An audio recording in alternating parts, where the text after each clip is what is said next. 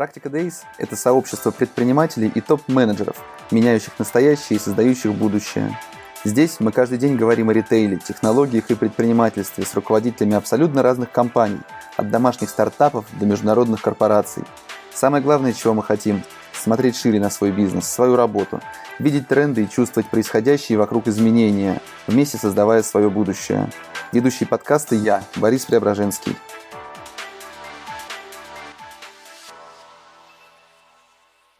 Всем доброе утро. В эфире снова «Практика Days» и я, Борис Преображенский. Спасибо нашим партнерам, компаниям Insider и Сберлогистика за поддержку наших эфиров. А, сегодня у меня в гостях Антон Виноградов, управляющий партнер группы компаний «Кант». Группа компаний «Кант» — это одноименный, одноименный спортивный комплекс, 20 спортивных магазинов, а, самая крупная дилерская сеть в стране, горнолыжная школа, ресторан альпийской кухни и много всего другого. А, Антон, привет, и расскажи, пожалуйста, в двух словах все-таки, что входит «Кант», что такое «Кант». Доброе утро. Доброе утро, Борис. А, доброе утро, а, зрители. А, рад всех приветствовать. Ну что, Кант – это компания, которой 30 лет. Компания 30 лет, основал ее Григорий, это Григорий Азарович, Ариевич и Даниил. Григорий – человек, который был фанатом горных лыж, фанатом катания на горных лыжах в свое время, и из свалки мусора в метро Нагорной начал строить горнолыжный склон. А мой папа начал создавать ритейл в то время, да, то есть это было 30 лет назад, появился маленький вагончик, а, в котором, собственно, начали продаваться горные лыжи. Вот. Ну и сегодня действительно Кант это 21 магазин, кстати, Боря. Уже 21 магазин. На сайте вот. неправильная информация, значит. Ну вот, да. А, есть, да, ошибки. 21 а, магазин. Очень быстро открываем в последнее время. 21 магазин. 63 бренда, которые мы дистрибутируем эксклюзивно и 15 горнолыжных склонов сегодня. Вот 15 горнолыжных склонов полноценных в центре Москвы. Вот, наверное, так вот кратко, что такое Кант. Ну и, конечно, это э, команда 600 человек, увлеченных горными лыжами, спортом, бегом, э, велосипедами, людей, которые вовлекают в это остальное население. Угу. Ну, я так понимаю, что основная составляющая часть бизнеса – это все-таки сеть магазинов. На самом деле, э, бизнес достаточно равномерен, то есть где-то процентов 60 составляет дистрибью... Э, розница, а процентов 35 это оптовый бизнес, это дистрибьюция товаров спортивных магазинов, с которыми мы продаем другие спортивные магазины. И, собственно, порядка 10-15% это услуги и комплекс. Угу. Слушай, как началась твоя история в этом бизнесе? А, моя история началась вместе с папой, когда он начал заниматься этим бизнесом, то есть, собственно, 30 лет назад, потому что он меня вовлекал прямо с самого начала. То есть мы вместе, я помню, там ходили, провожал я его всегда ставить машину в гараж, и он мне всегда с детства, вот я учился в школе, рассказывал о том, что происходит, как он э, создает этот бизнес. Он был военным, подполковником, и вот это был момент такой действительно смены его формы деятельности, кстати, там вот за 40 лет уже было, и вот он решил начать заниматься коммерцией, поэтому он со мной всем делился. И я был вовлечен в это, болтал, разговаривал. Ну и пришел в Кант, начал продавать лыжи из вагончика еще школьникам. Там не каждый день, иногда заходил.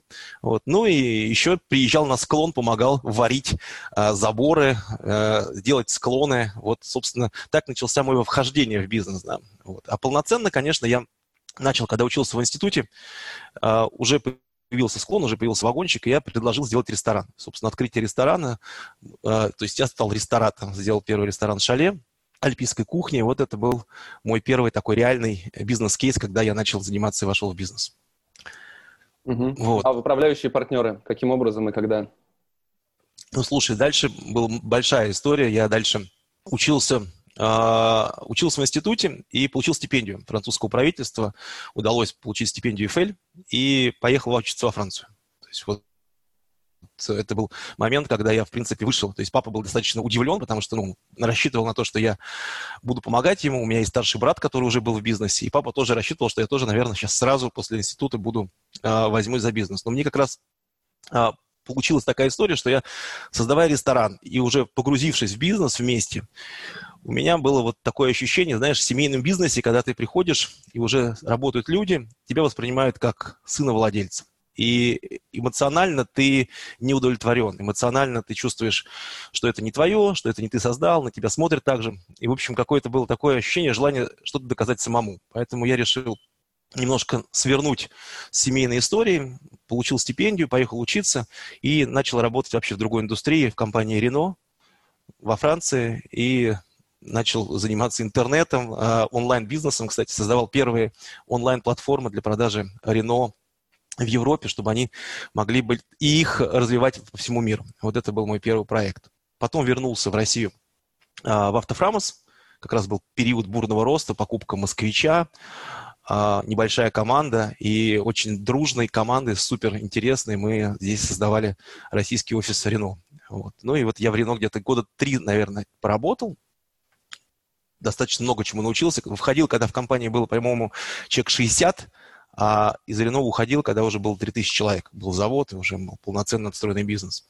Вот. Ну и уже папа попросил, действительно, мы с ним продолжали разговаривать, было куча проблем, э, уже в бизнес становился большим, появились большое количество магазинов, не очень хорошо функционировали, и он меня попросил помочь э, начать управлять магазином. И я начал как управляющий магазином, вот. Потом директор по маркетингу, потом управление оптовыми продажами, потом уже а, розница, и потом я предложил компании стать управляющим партнером, потому что у нас несколько акционеров, но кто-то должен был один взять на себя ответственность и решить управлять торговым бизнесом. Я предложил, в принципе, все согласились. Вот уже пять лет, на сегодняшний момент, пять с половиной лет, пять с половиной. Угу. Я управляю Слушай, а компанией. Что, а что ты считаешь своим главным достижением в этом бизнесе? А, ну, вообще сложный вопрос. А, ну, Потому оценивать что... себя на самом деле очень сложно, но опять-таки, по-моему, с годами приходит некое понимание и все-таки трезвость от этой оценки. Поэтому интересно твое мнение, что ты ставишь себе, наверное, не в заслугу, а именно вот такое достижение, которое больше всего э, для тебя ценно. Ты знаешь, ну, если смотреть на бизнес, бизнес, а, да, бизнес оценивается очень просто. Это вложение на вложенное, оценка, как, результат на вложенный капитал, какая прибыль, какой оборот. Да, то есть вот за эти пять лет удалось, там, наверное, где-то в два раза увеличить оборот, компании, то есть причем из такого мелкого среднего сделать средний крупный бизнес, ну не крупный такой, нормальный средний бизнес спортивный, и в принципе стать лидирующей сетью, одной из лидирующих сетей по продаже лыж, сноубордов, бега в стране. Вот. Ну и сделать такую хорошую прибыльную модель, потому что модель ритейла и опта была в районе там не всегда прибыльна, то есть она была не очень прибыльная модель. То есть мы были низкорентабельные. Вот за эти пять лет удалось там стабильно а, торговый бизнес привести в формат хорошие прибыльные машины, которые зарабатывают деньги. Вот это, наверное, такое с точки зрения бизнес-достижения. А вот. Как достиг этого, наверное, это интересно. И здесь, наверное, самое главное – это команда. То есть я четко понимаю, что э, когда я начинал управлять, для меня был вопрос, что делать, как делать. И в этот момент подвернулась книжка, и я считаю, она такая судьбоносная для меня была. Это Коллинза книжка «Good to Great», от хорошего к великому. И, собственно, ключевая фраза – это вначале кто, потом что. И вот для меня это явилось, наверное, таким краеугольным камнем. Я понял, что, во-первых, я чувствую хорошо команду, я чувствую людей, я понимаю, кого надо брать. У меня был опыт больших, видения больших команд в Рено, то есть я видел там топ-менеджеров, генеральных директоров мира, генеральных директоров, директоров стран, то есть я понимал, как должна выглядеть хорошая сильная команда. А, и наверное, это был таким важным моментом. Я начал собирать суперкоманду. Вот сейчас, наверное, я... Это главное достижение, что в компании Кант сейчас просто фантастическая команда, которой я горжусь и которая ну, совершает вот эти вот великие дела. Слушай, ну, надо дать должное. Я знаю достаточно много различных руководителей, э, топ-менеджеров из Канта, кто в разное время работал в последние годы. И действительно, люди очень сильные и крутые. Скажи, пожалуйста, все-таки, то есть ты больше за ту модель, чтобы взять э, готовых специалистов, крутых топ-менеджеров, или все-таки кого-то выращивать у себя? Знаешь, э, здесь двоякая история. То есть, с одной стороны, я за то, чтобы брать крутых людей с потенциалом. Вот, и но при, при этом не, там, не брать супер-супер топ-менеджеров. То есть, в принципе, всех, кого я взял, все поднялись где-то на там, 2, 3, 4 ступени. То есть я взял, например, там, Лид Матвеева, у меня суперкоммерческий директор. Она пришла из экспедиции, э, из э, градиента, то есть она, она, у нее был опыт там и российской компании такой достаточно эмоциональной, и российской структурированной компании. Я ее взял на позицию там директора московского региона в оптовом, в оптовом подразделении. Потом она стала э, директором опта, э, директором добавила розницу, и сейчас коммерческий директор. То есть, в принципе, она выросла в компании. но при этом я, когда ее брал, я понимал, что там у нее огромный потенциал. То есть я, в принципе, задаю вопрос всегда, есть ли у человека потенциал там на 3-4 ступени. И даже вот надо мной смеются и чарщики, но я всегда задаю вопрос, э, там, вот этот там продавец, которого мы берем, может ли он стать генеральным директором? То есть если может, ну как бы значит это то, что нам нужно. Вот я смотрю достаточно вот, если потенциал. То есть я беру топов сильных, плачу больше, чем они стоят на тот момент, но я понимаю, что я их выращу дальше. Угу, отличная модель на самом деле. Слушай, если говорить про последние полгода, ты говорил о прибыльной модели, об успешной компании. Как отразилась пандемия на вас и что изменилось в работе и в результатах? Слушай, ну это вообще, э, конечно, удивительный момент, потому что а, для меня это классная история, потому что когда все это начиналось в марте месяце, а, у нас была фиговая зима, а зима для нас такой ключ к бизнесу основной. И тут начинается эта история с пандемией. Ты понимаешь, что все, мы закрываем магазины, надо будет закрывать э, торговлю, останется, наверное, онлайн. И такое, а можно ли будет ездить курьером? И это был такой главный вопрос. Вообще онлайн-то можно будет вообще создавать? Ну, как бы он останется или нет? И в этот момент, ну, как бы огромное количество мы начали рисовать сценариев, планов. А, в принципе, ну, как бы сделали большой упор на онлайн, понимали, что надо делать. Но сценарий был минус 70%. А, минус 70%, что мы вот онлайн сможет где-то процентов 30, наверное, покрыть нашего товарооборота. И, в принципе, апрель получилось, что мы сделали минус 60. Минус 60. Зато май мы сделали flat. То есть онлайн полностью перекрыл все наши магазины. А в июне, когда мы открыли магазины, мы сделали плюс 80%.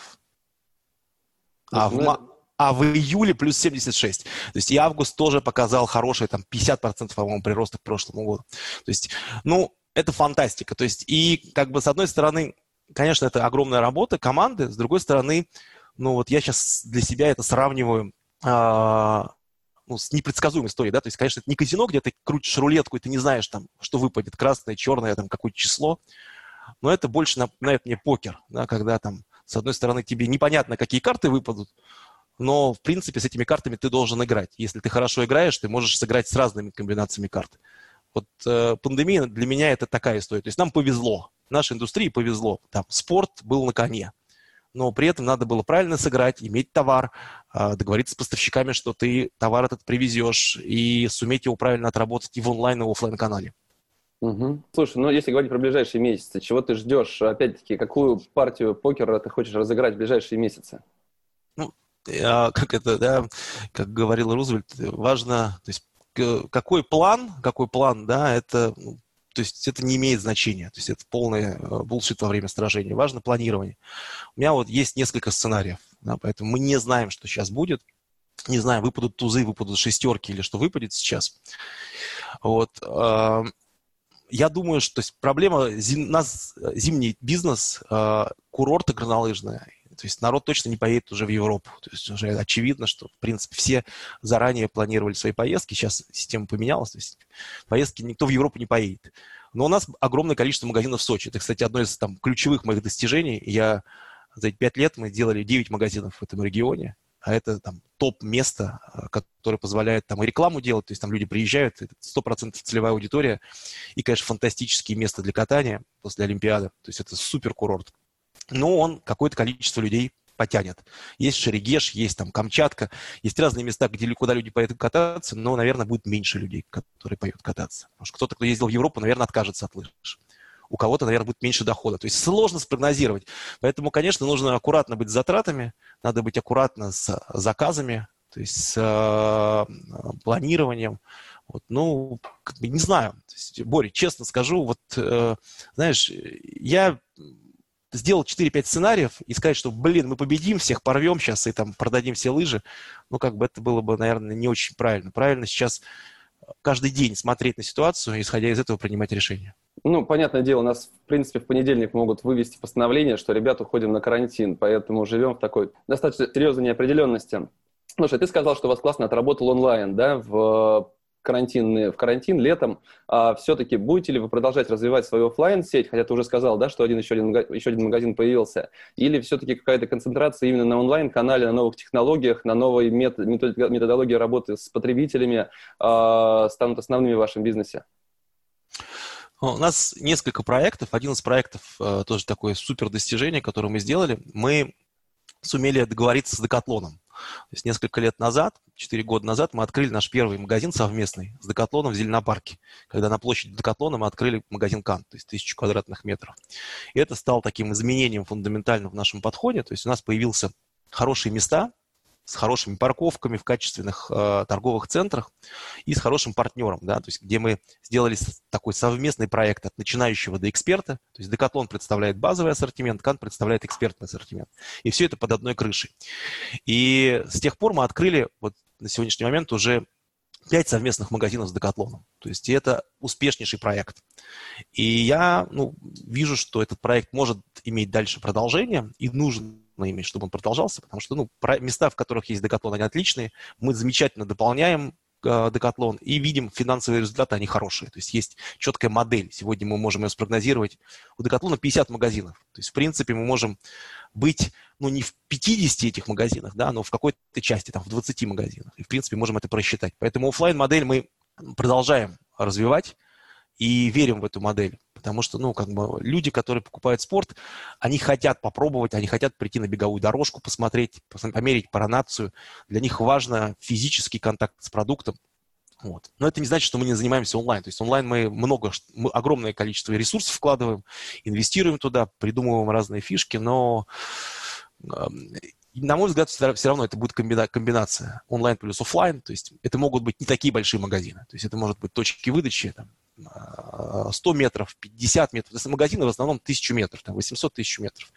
Глобально, я думаю, что в дальнейшем мы можем делать такую комбинаторику. То есть это могут быть там, вместе с Декатлоном отдельно стоящие магазины, там, 50, 100, 200 метров, но которые показывают хиты. То есть такой некий аналог Enter, но в спорте, четко в спорте. Да.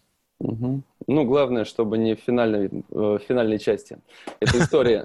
А, слушай, сейчас все говорят о цифровизации. Интересно, что делаете вы, что такое для вас цифровизация? То есть, знаешь, кто-то говорит о том, что это электронный документооборот, кто-то в упрощении коммуникации внутри команды, кто-то в изменении взаимодействия, опять-таки, с клиентами.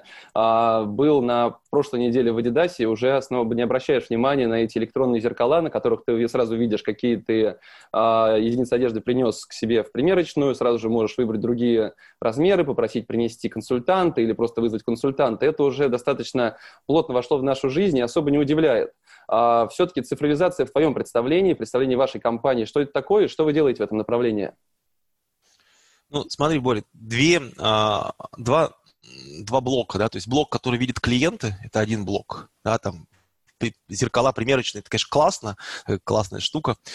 А, а, а с другой стороны, тот блок, который клиенты не видят, но который позволяет э, компании реагировать на текущие изменения. То есть это связано... И, для retail-компании это всегда вопрос ассортимента. То есть какой ассортимент, а, в какой точке, когда должен быть. Потому что здесь основные и затраты, и основная задача. Да, и как клиенту и какой ассортимент хочет клиент.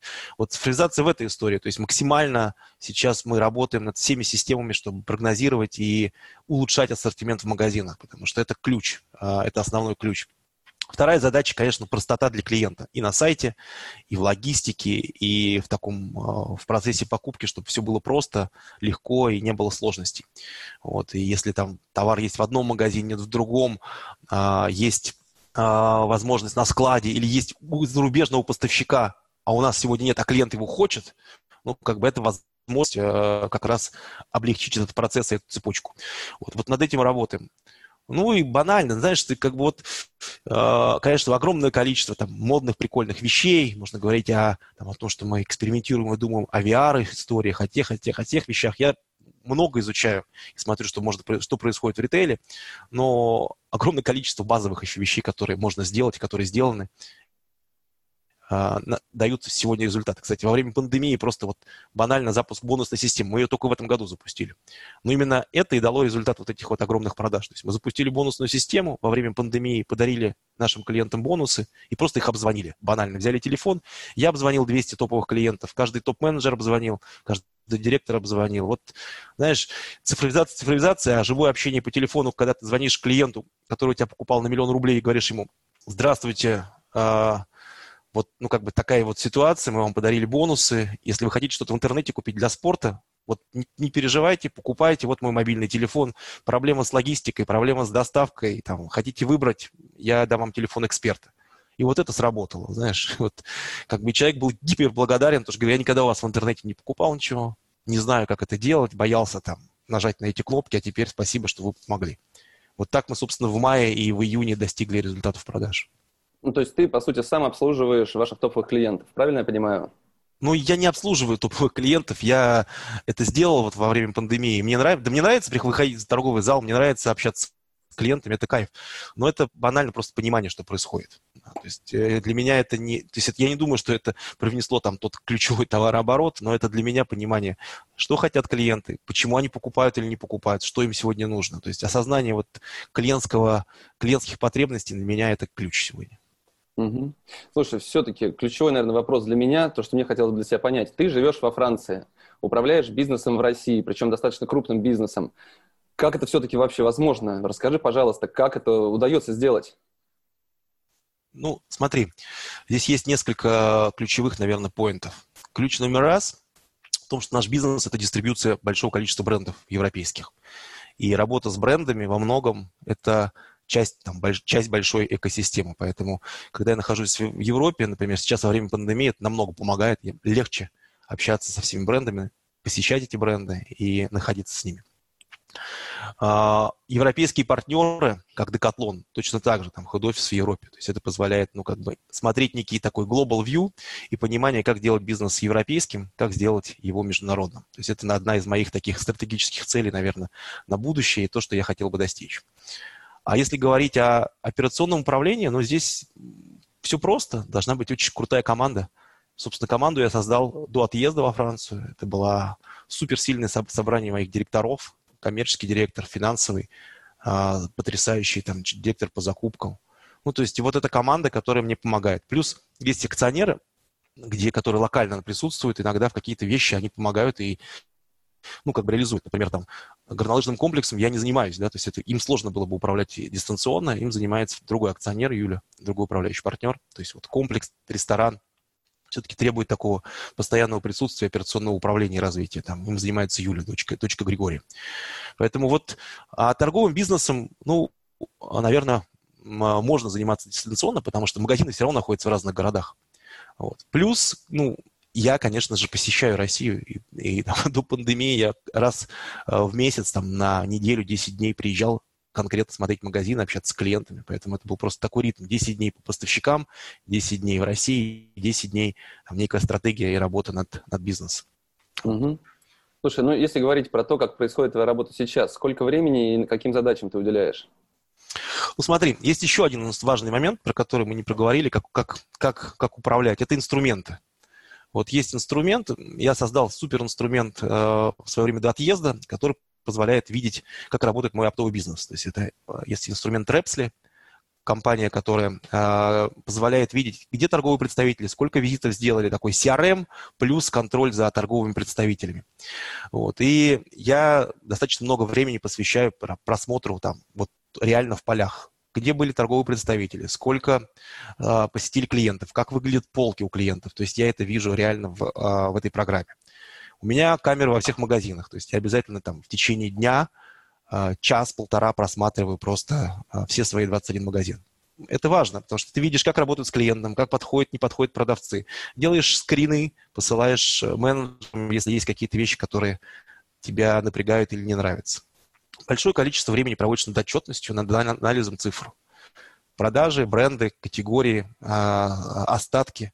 То есть это. Дальше общение с клиентами, оптовыми и розничными в том числе, и общение с поставщиками. Вот, наверное, а, ну, ключевое время я выделяю всегда там 2, два дня в неделю выделяю на какую-то стратегию, на анализ трендов, на ситуацию, которая происходит. То есть действительно смотришь и там вырабатываешь какие-то стратегические дальнейшие цели. Угу. Ну, то есть в основе всего, получается, лежит сильная команда и очень жесткий контроль за, за всеми, за всей структурой, правильно? Ты знаешь, нет контроля. Это не контроль. Это не, то есть инструменты – это понимание, это как бы чувство, да, то есть что, э, чего ты теряешь, когда ты начинаешь дистанционно управлять? Ты теряешь э, вот эту историю, ну, как бы на кончиках пальцев чувствовать, что происходит в магазине, что происходит в команде, какая атмосфера. Вот это ты теряешь в дистанционном управлении. И, ну, как бы заменить это сложно, но можно. То есть там а, это а, группы WhatsApp, которые мы сделали еще до того, как начали делать все остальные. Да, там Slack мы начали использовать, там Wanderlist для постановки задач. То есть, и это не для системы контроля, это для того, чтобы чувствовать, что происходит. Да? То есть я камеры смотрю не для того, чтобы проконтролировать. Да? Это не я должен контролировать. Я просто пытаюсь понять, а что происходит в магазинах. Да, конечно, это не живое. Это, это, когда ты приходишь в магазин, ты чувствуешь это в 3 секунды. Когда ты смотришь камеру, тебе приходится, наверное, посмотреть 20 минут, чтобы вот, ну, получить хотя бы какое-то близкое ощущение такой, такого же как бы информативного состояния. Поэтому, э, наверное, это инструменты плюс команда. Инструменты плюс команда. Угу. Слушай, ну, те, кто с тобой знаком, они, наверное, знают, что ты достаточно активный спортсмен и спортсмен, развивающий свой спортивный бизнес. А насколько вообще важно с твоей точки зрения, насколько это является конкурентным преимуществом, возможно, для Канта, а настолько глубокая погруженность управляющего партнера во всю эту тематику, во всю эту специфику, понимание. И нужно ли вообще, с твоей точки зрения, предпринимателю быть настолько сильно погруженным в свою тематику, то есть э, продавая полиграфическое оборудование, уметь на нем печатать, э, продавая я не знаю, там, деревья, уметь их сажать и пилить? Или все-таки самое главное а, умение – это именно менеджерские какие-то навыки? Ну, все зависит от того, а, что за бизнес, да, то есть как бы наш бизнес, ну, мы четко сформулировали для себя ценности. Одна из ценностей, у нас их пять, и одна из ценностей – это увлеченность спортом. И, в принципе, все акционеры – увлечены спортом. И все виды спорта, которые мы представляем, их немного, кстати, мы представляем всего пять категорий. То есть это горные лыжи, сноуборды, беговые лыжи, это зимой, а дальше это аудор, ну, в принципе, зимой и летом, все, что походы в горы, трекинг, хайкинг, да, велосипеды и бег. То есть все вот эти вот, э, то есть, да, шесть категорий, да, все эти категории, которые мы представляем, это категории, в которых мы увлечены, которыми мы занимаемся сами. То есть там, если бег, мы сами бегаем. Если горные лыжи, мы, в принципе, из, этого, из этой индустрии вышли. Сноуборд, там, многие из нас катаются на сноуборде. Ну, поэтому а, просто это ценность такая, да, то есть как бы вот мы берем людей в команду с этими ценностями, у которых есть желание там, не которые спортсмены дикие, да, то есть нет идеи там взять гиперспортсмена или там мы должны быть там суперспортсменами, нет, просто должно быть увлеченность спортом и желание этим спортом заниматься. Угу. А можешь рассказать про остальные четыре ценности? Что для вас важнее всего? Ну, я расскажу, наверное, да, то есть есть четыре ценности, мы их не приоритизируем, потому что у всех акционеров, да, они немножко в разном порядке. Но расскажу про свою главную, но она, в принципе, наверное, ее разделяют многие в компании. Это ценность э, развития обучения. То есть ценность, ну, для меня это ключ вообще. То есть я, я фанат учиться, и, ну, как бы я аддиктат, да, то есть я просто зависим от обучения. То есть если я чему-то не научился в течение дня, я чувствую, что день прожит, прожит как-то не так. То есть я стараюсь всему чему-то учиться и подводить итог, чему я научился сегодня, что я нового узнал. И эта ценность, она близка к развитию, то есть это какие-то новые форматы, это эксперименты, да, там, те бизнесы, которые мы сделали, он нестандартный, да, то есть у нас, во-первых, много бизнесов, как ты видишь, да, то есть под одной крышей, это и торговля, и опт, и э, магазины, ой, и, э, и комплекс горнолыжный, и ресторан, и вот в рамках, как бы, мы постоянно, постоянно что-то экспериментируем. То есть там новый филиал в Сочи. Филиал в Сочи – это совсем другие были магазины. Совместный проект с Декатлоном. То есть мы постоянно делаем микроэксперименты. Делаем микроэксперимент, смотрим, эффективен, нет, дальше его дальше начинаем мультиплицировать. Поэтому развитие обучения – это просто топ. Топ, топ, оф the топ. Вторая ценность – это предпринимательство. То есть мы а, команда предпринимателей и берем а, и сотрудников берем в формате предпринимателей, любим это. Это, кстати, к вопросу, как ты управляешь, э, как управлять дистанционно. А, то есть я не фанат контроля, да, то есть более, чтобы было понятно, потому что, конечно, я вот как бы как раз наоборот, я не фанат контроля. Для меня важно, чтобы люди, а, у них были четкие KPI, у них были конкретные цели, у них было понимание, что надо достигать, вот, и они брали на себя риск. Поэтому я создаю вокруг себя больше, наверное, команду предпринимателей. Вот, а не там, ежедневного формального контроля. Да. То есть инструменты – это лишь еще раз для того, чтобы почувствовать, что происходит. Вот, поэтому предпринимательство – это вторая ценность. Третья ценность – это практичность, прагматизм. У нас очень такая практичная компания. Все, что мы делаем, мы стараемся делать, чтобы оно имело какую-то рациональность, ценность и имело какую-то выгоду в том числе. Да? То есть мы такие достаточно практичная компания. Вот. И э, четвертая ценность, собственно, то, которое я назвал, да, это увлеченность спортом мы все там, любим спорт, увлечены спортом и хотим вовлекать других людей в эту историю. Да. И наш слоган это «Больше спорта, ярче жизнь».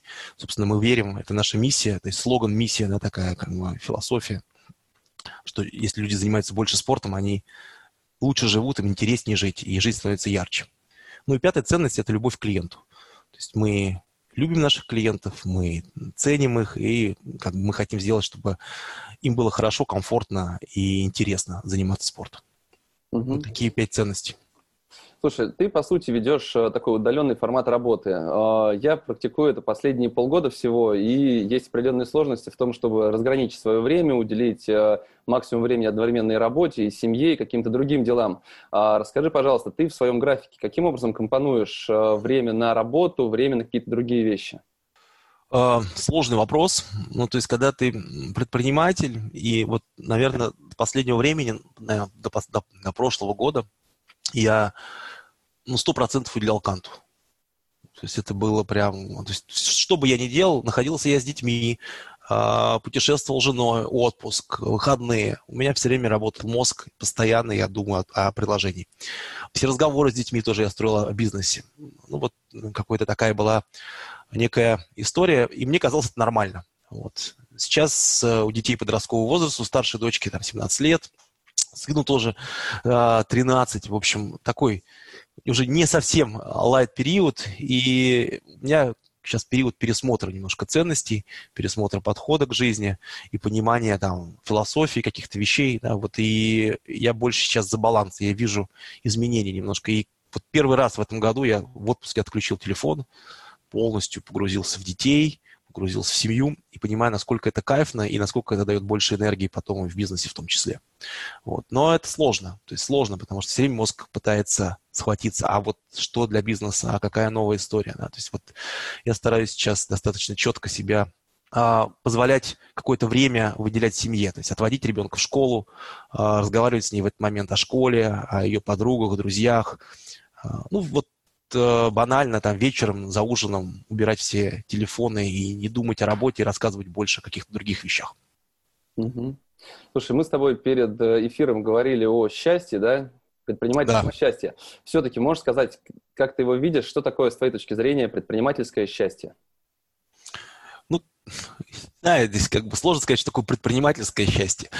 А, есть там успехи предпринимателя, одна история. Счастье, человеческое счастье – это, а, наверное, другая история. Вот для меня счастье это а, быть а, сегодня, делать то, что нужно, полезно и делает хорошо для общества. То есть, когда ты что-то сделал, а, и ты видишь, что у людей горят глаза, там, не знаю, видишь детей, которые катаются на склоне, смотришь в окно из офиса и видишь там толпы детишек, которые катаются на лыжах, и понимаешь, что, блин, как же здорово. Или там, когда друзей, которые ездили в Турцию или куда-то там, all-inclusive ты вытаскиваешь э, э, на горнолыжный склон во Францию, и с тех пор они едут каждый год э, уже кататься на лыжах, и ты видишь, как меняется их в этом жизнь. Просто во во время этого отпуска. И ты понимаешь, что, блин, вот в этом счастье. Счастье, когда что-то ты делаешь действительно хорошее. Ну, а предприниматель, конечно, когда есть результат, когда есть э, законченность процесса, да, ты запустил бизнес, запустил проект, взял за это ответственность и получил результат. Вот, наверное, когда есть конечная какая-то, да, там, чикает эта прибыль, а, законченность проекта, в этом есть, наверное, предпринимательство, предпринимательское счастье. Слушай, а дай тогда со своей точки зрения уже опытного человека совет, а каким образом все-таки можно построить таким образом бизнес, чтобы, как и ты, либо жить в другой стране, либо иметь возможность перемещаться по всему миру, управляя им из разных совершенно точек. А, знаешь, огромное количество людей считают, что сейчас вот мы тут немножко еще построим, построим этот бизнес, а в какой-то момент сможем отключиться и уже проводить время так, как мы захотим, занимаясь э, и другими делами, и работой, и все будет замечательно. Но при этом мы знаем, что у большинства никогда не наступает того момента, когда ты можешь от этого отключиться.